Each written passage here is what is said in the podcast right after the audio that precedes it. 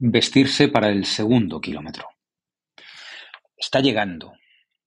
Está llegando despacio, a media voz. Viene casi con coquetería. Amaga, se repliega. Ahí está el otoño. Y en este umbral nos empiezan a cambiar las costumbres. Arranca la temporada de abrazar tazas y dejamos atrás el tiempo de los vasos de colbru. Ahora ya apetece, sobre todo por las mañanas, darle una chuchón al cuenco del café y cerrar los ojos para notar, con nitidez casi emocionante, cómo el calor nos atraviesa el cuerpo desde la yema de los dedos. En estos días yo dudo un poco. Estos días vuelve a ser de noche cuando piso la calle y después de varios meses saliendo a cuerpo, apenas vestido con un pantalón corto, a pecho descubierto, empiezo a pensar que es tiempo de taparme. Efectivamente, las mañanas están empezando a refrescar. ¿Pero refrescan lo suficiente? Cuando empecé en esto de correr, leí muchísimo sobre lo de cómo vestirse para cada entrenamiento, lo de las capas, lo de ir ligero, y eso que me interesó tanto de vestirse para el segundo kilómetro, no para el primero, de arrancar con frío y confiar en que la inercia, el esfuerzo, el corazón latiendo poderoso nos irá templando, cubriendo de calidez en la intemperie.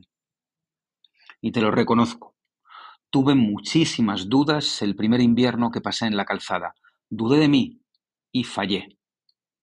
Varias mañanas volví a casa sudando de más, incómodo por ir tan tapado y convertido en un muñeco de Michelin, torpón, boqueante, cabreado al fin y al cabo por no confiar. Tengo ropa de frío que ni he estrenado y que solo compré porque no sabía si iba a poder con este frío porque no supe ver más allá de los diez primeros minutos de esfuerzo. Estas mañanas alterno entre el cuerpo desnudo y la primera capa del otoño, pero he aprendido. Sé que no pasa nada por arrancar incómodo. Sé que es incluso bueno empezar a esforzarse en terreno hostil. Sé que lo importante no sucede ahora. Será dentro de un rato, cuando el cuerpo acabe de amanecer y la sangre fluya despierta. He aprendido a estar incómodo y confiar en la zancada, a atravesar el primer kilómetro con el frío al acecho mientras que se libra una batalla en mi piel que cada día gano yo. Es solo eso, cinco, diez minutos a cambio de un día entero con el cuerpo templado.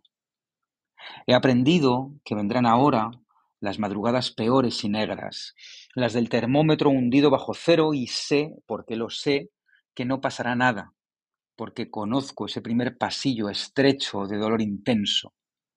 He aprendido a prepararme para lo que vendrá, mirar un poco más allá del primer susto y atravesar. Es justo eso, levantar la mirada y confiar en uno mismo. Y mirar al lado, te cuento. Muchas veces comemos en el orden en el que nos cuentan un plato y lo valoramos sobre esa secuencia de ingredientes. Pensé mucho en esto el sábado en Fuente el Gato, porque en cada pase me pasó lo contrario. Lo que más me gustó estaba después del sujeto. En Fuente el Gato he disfrutado del predicado. En el comedor minúsculo, íntimo, casi milagroso de Alex y Olga, conocí primero los callos de bacalao, pero aluciné con el jugo de escalivada.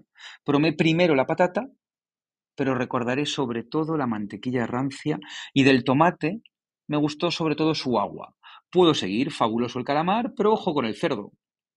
Alex y Olga tienen en Fuente el Gato un menú hecho de equilibrios, de platos a dos voces que encajan sin pisarse. Cada pase tiene al menos dos argumentos. Lo tiene también, por ejemplo, el memorable flan de sesos de conejo que sabe a Japón. Fuente el Gato está enclavado en la serranía de Cuenca y busca los ingredientes, las técnicas, sus voces por todo el mundo. No hay una mirada local, hay un coro planetario.